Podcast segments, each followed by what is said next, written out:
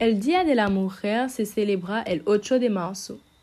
Este día es importante porque es un día internacional que destaca la lucha por los derechos de las mujeres y en particular por la reducción de las desigualdades en relación con los hombres. Con el paso de los años, las mujeres tienen cada vez más libertades.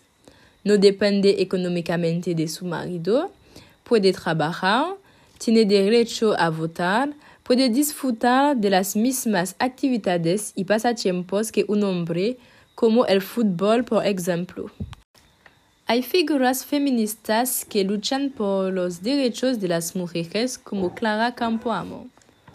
Es una política española que lucha por los derechos de la mujer, incluido su derecho al voto durante la Segunda República.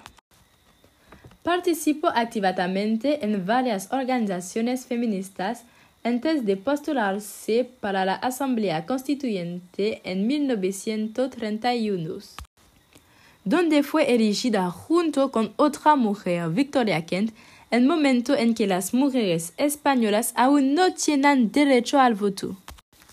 Su activismo llevó a la inclusión de la igualdad de mujeres y hombres en la Constitución española de 1931.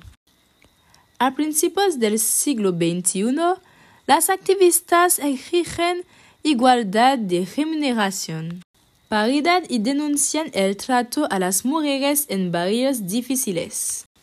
Las desigualdades salariales siguen siendo muy reales. Las diferencias salariales entre hombres y mujeres de iguales competencias son inaceptables y en ocasiones alcanzan los 1.300 euros de diferencia entre ejecutivos.